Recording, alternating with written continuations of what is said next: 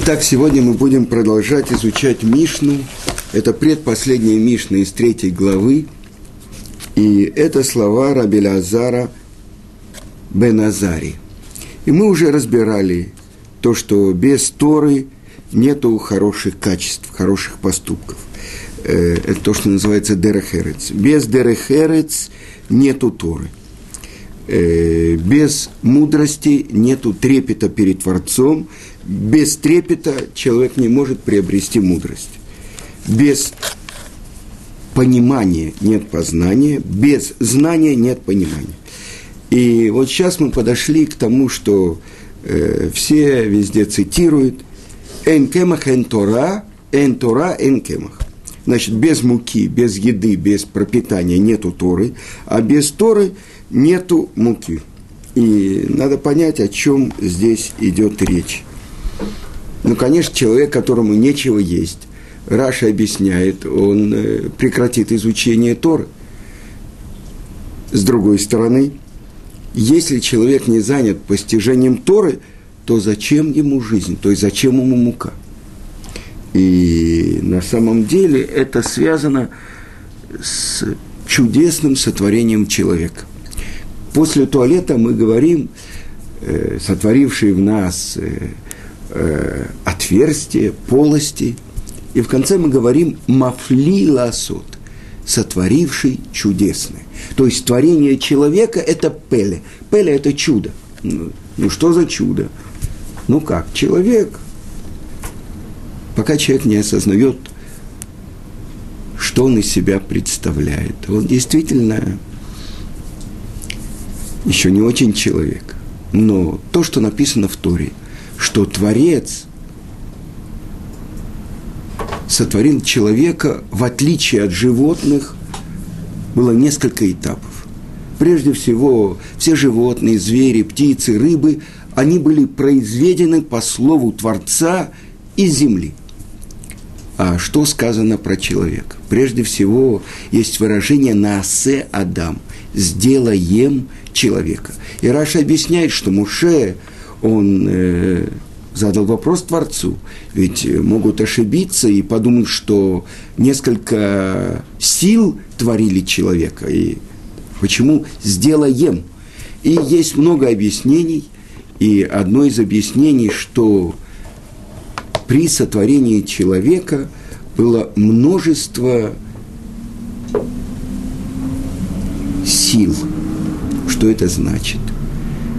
Все то, что Творец поместил материальную природу человека, в ту форму, которую вылепили руки Творца. А после этого сказано «и вдунул в его ноздри душу живую». Значит, что же это значит «сделаем человека»? Человек является соединением небесного и земного, потому что его тело было сделано из праха земли, из глины, то, что говорится. Разные прахи земли взял Творец из разных мест, а потом вдунул в его ноздри душу живую, задают вопрос мудрецы, откуда вдунул, от кого вдунул, и отвечает, от себя вдунул. И... Во множественном числе. Так вот сейчас мы это и выясняем. Сделаем – Потому что все те силы, которые есть во всех зверях, животных, птицах и рыбах, это все то, что имеет отношение к материальной природе человека, к тому же праху. Это и поэтому, когда Творец обращается к ангелам и говорит, определите имена животных, зверей и птицы, они говорят, мы не можем. А когда он обратился к Адаму, к человеку, он определил каждое, это будет называться хамор, осел, это будет называться келев. То есть он открыл те имена, которыми Творец их и сотворил. Как он мог это открыть? Потому что внутри него есть все эти силы. И будет легок, как лань, и свиреп, как тигр, и так далее, и так далее. Это все те силы, который находится и имеет отношение к материальной природе человека. С другой стороны, вдунул в него ноздри душу живую, сказано, что источник душ народа Израиля, он из-под престола славы Творца. А это место в духовных мирах выше, чем мир ангелов. Тогда мы понимаем, что что из себя представляет человек. Наши мудрецы говорят, если бы человек действительно знал свою природу, он бы в страхе и трепете от своей святости бежал бы от себя. Так вы понимаете, что это значит «наасе Адам»? И тогда объясняют наши святые книги, что мир называется Олам. Сотворенный мир, включающий духовные миры и последний наш материальный мир, это называется Олам Агадоль, большой мир – а как называется человек? Олам Катан. С другой стороны, все миры называются Адам. Почему так странно Творец сотворил все миры, что они называются Адам, человек? Потому что, оказывается, в этом заключена тайна, что человек может постичь только то, что подобно ему. И говорят наши мудрецы, из своего тела – постиг Тору. Кто? Авраам Авину. Не бсари, из, моего, из моей плоти постигают Творца. Как это так? Даже то, как выглядит физический человек. Но обратите внимание, голова у нас находится не под мышкой, растет не под мышкой. Выше всего голова. Что здесь? Мозг. Что здесь? Разум. Это одно из объяснений, что это место самого высшего из трех уровней души – то, что называется нишама.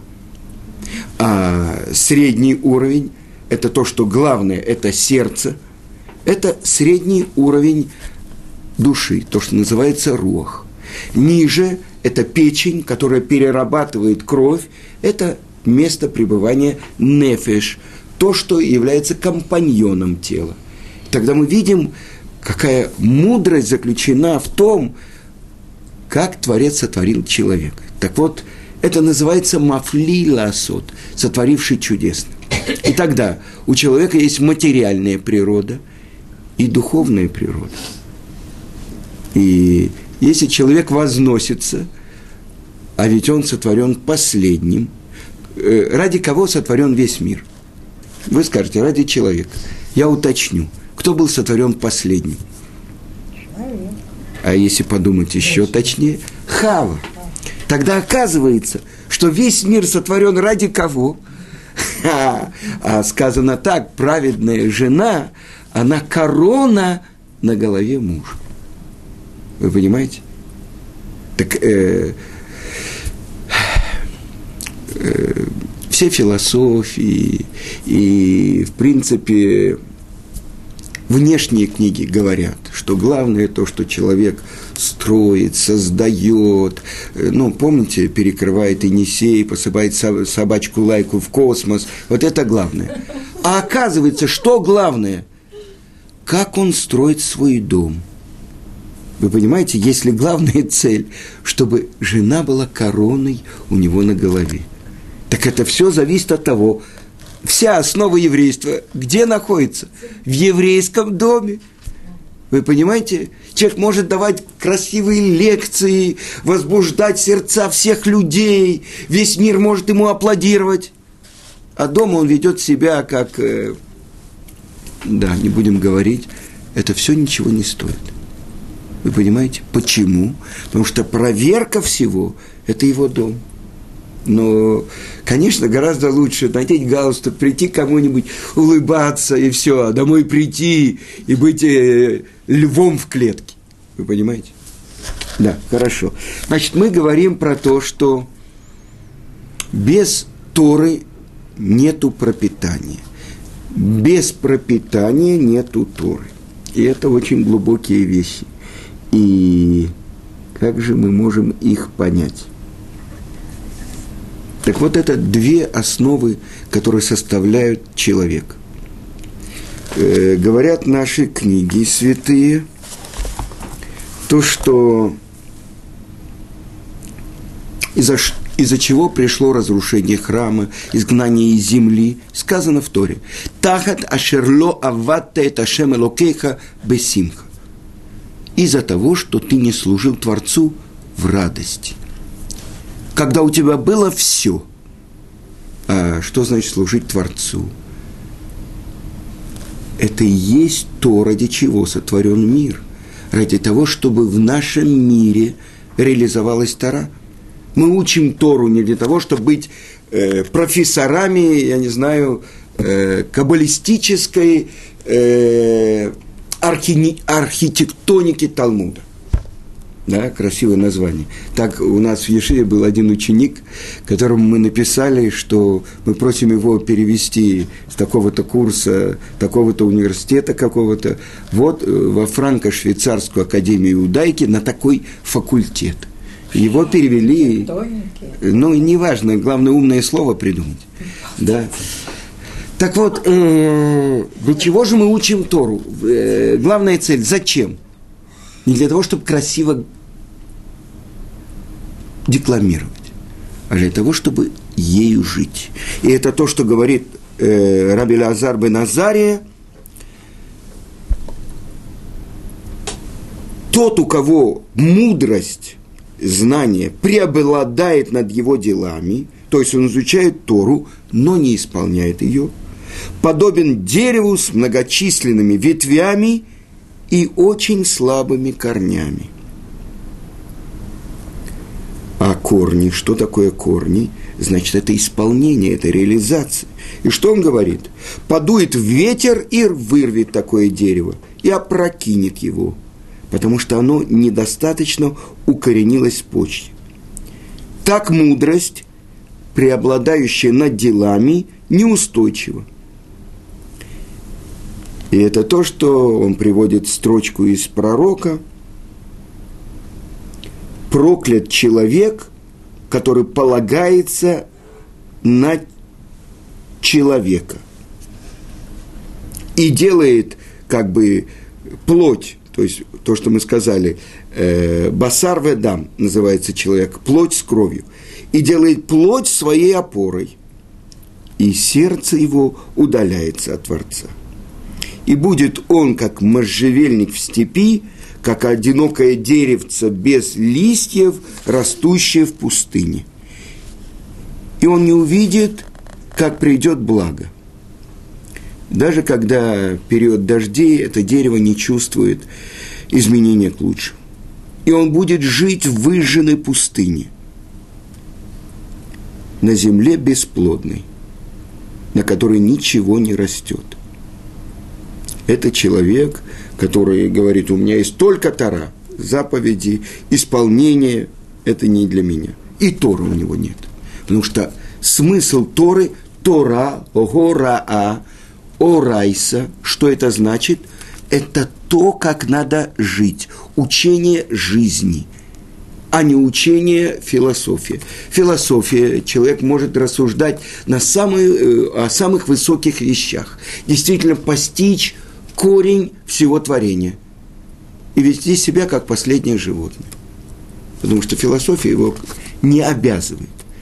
Тора, Гораа, если это учение жизни – то то, насколько ты этим жив, то, насколько ты это знание реализуешь, то настолько у тебя есть Тара. Теперь, тот, у кого дела приобретают над, преобладают над мудростью, подобен дереву с многими ветвями, с немногими ветвями, но с очень крепкими корнями. И даже если будут дуть все ветры мира – они не смогут сдвинуть его с места. Это человек, который делает добрые дела, источником которого является этих добрых дел не хорошее сердце, а что? Трепет и страх перед Творцом. Никакие чужие мнения, никакое влияние не заставит его изменить его взгляд. И об этом сказано. Ашрея Иш, счастлив человек, полагающееся на Творца. Будет он как дерево, посаженное у воды и пускающее корни свои у потока, не знает оно, когда приходит зной.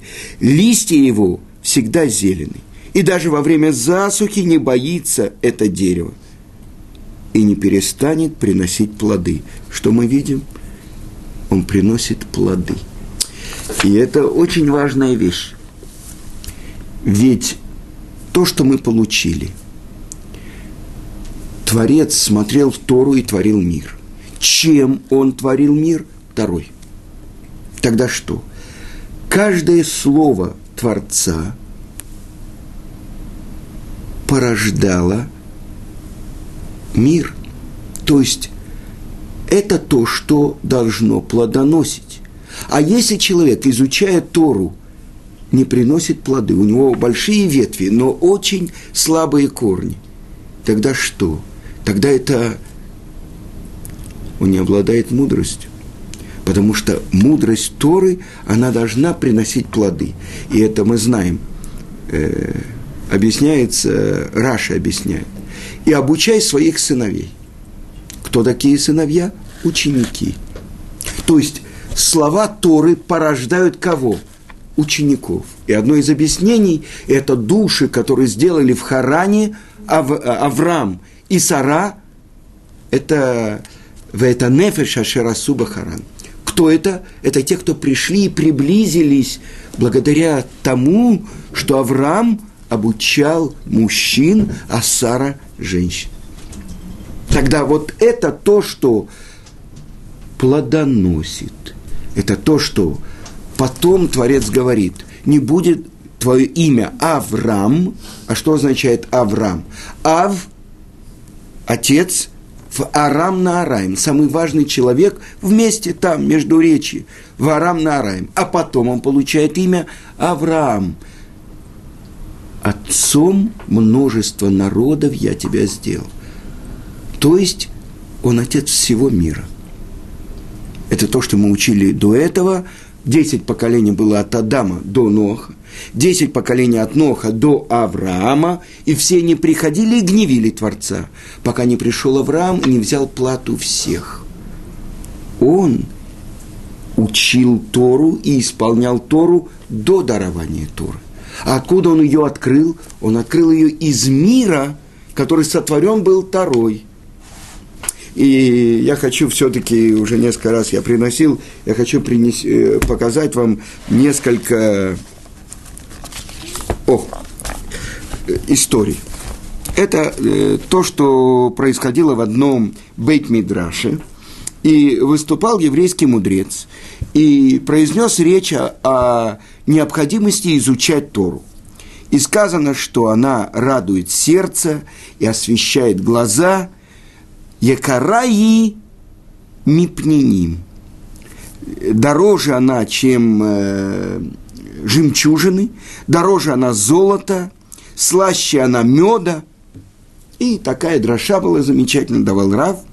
Но вот встал один из слушателей и сказал, я никогда не слышал, чтобы кого-то надо было подгонять, чтобы он бежал если где-то в каком-то месте есть сокровище. Если только распространяется слух, например, о золотом приске или алмазном месторождении, туда бегут толпы. А вы рассказываете, что тара дороже золота, и чем э, жемчужины. Почему же к ней не бегут толпы? Хороший вопрос. И тогда мудрец ему ответил – извините, но, по-моему, ваши слова не очень точны. Я сам видел реку, в которой было э, золотое песок, и только очень немногие занимались там добычей золота. А массы были совершенно равнодушны. Этого не может быть, сказали все, кто слушал. Чтобы никто не тянулся за золотом – но я видел это своими глазами, настаивал Рав. Там были лошади, мулы, которые интересовались только овцом. Там бродили собаки, да, там коты грелись на солнце, птички поркали, коровы жевали траву. Ну, тут все расхохотались. Ты приводишь пример животных, они глупые и не интересуются только едой. Это ответ на э, вопрос этого человека, ответил мудрец. Тара слаще меда и дороже золота для того, кто не интересуется овсом. И то же самое мы можем сказать о субботе, о ее святости, о ее сиянии. Для каких-то людей она может быть скучным.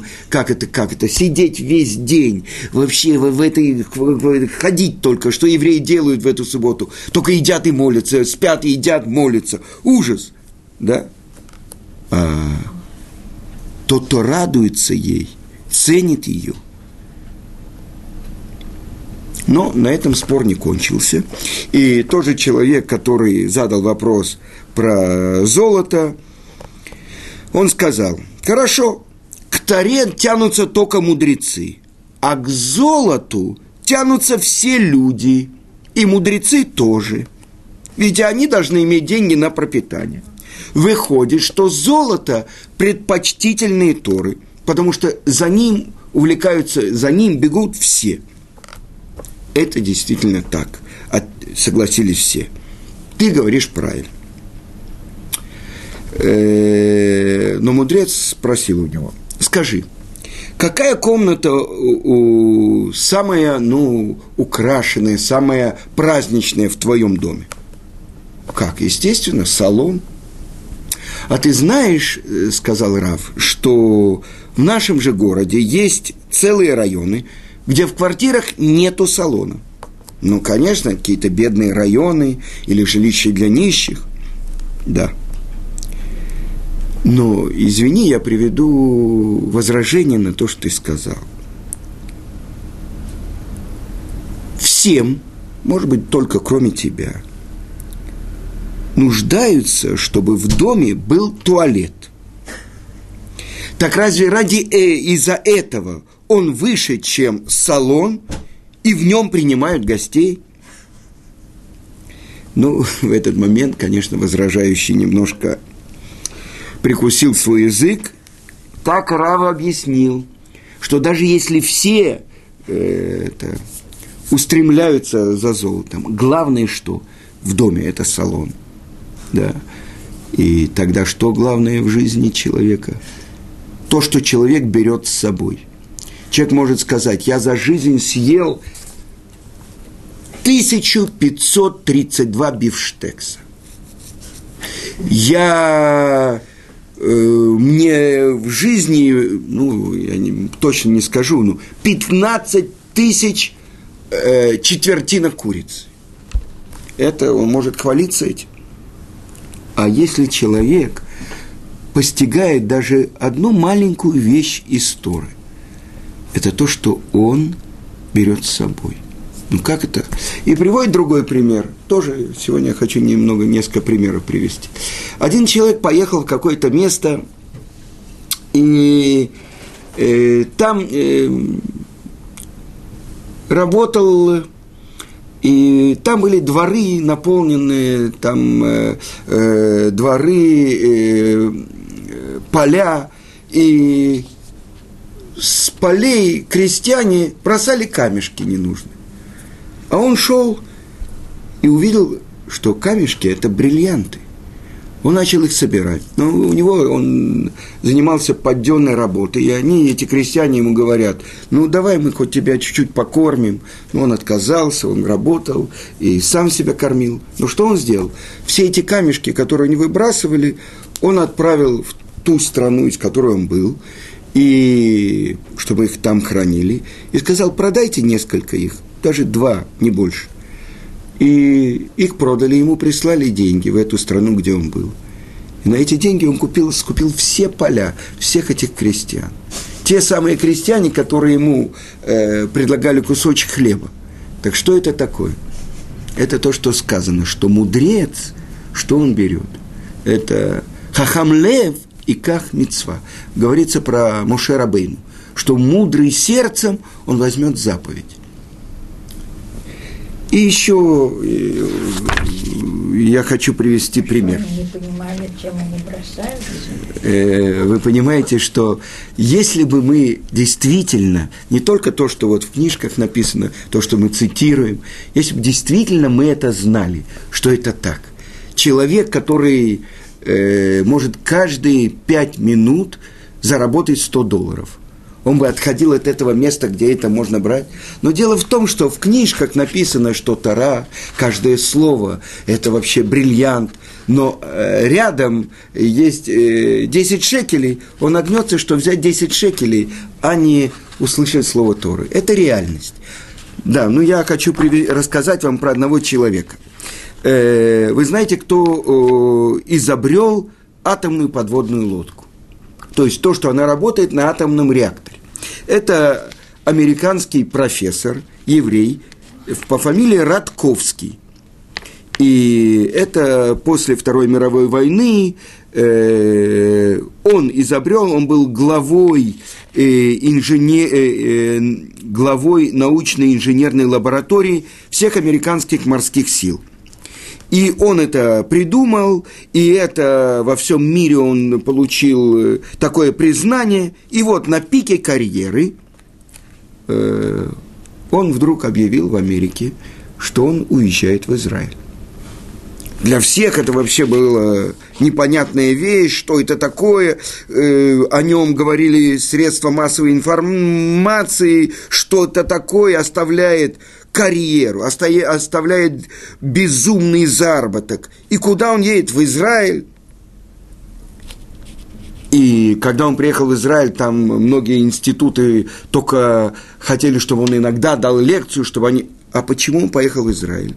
Потому что он был коин, и он хотел каждый день благословлять, исполнять это. Кроме всего прочего, он соблюдающий еврей, и он жил где-то, он поселился э, в Арамат-Хен, и Стайплер его очень уважал, но он бежал от э, всех средств массовой информации.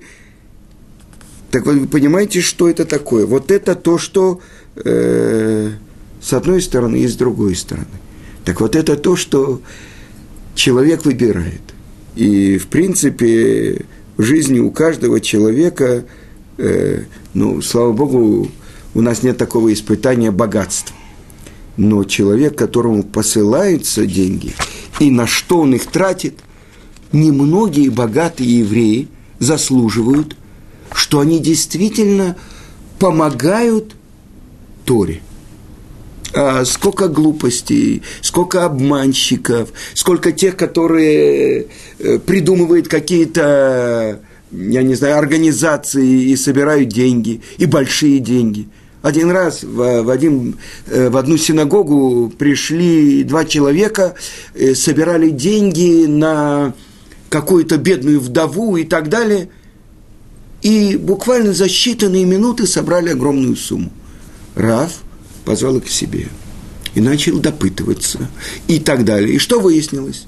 Что это на самом деле евреи, которые оставили еврейство и собирали для церкви. А что такое? А почему Рава это насторожило?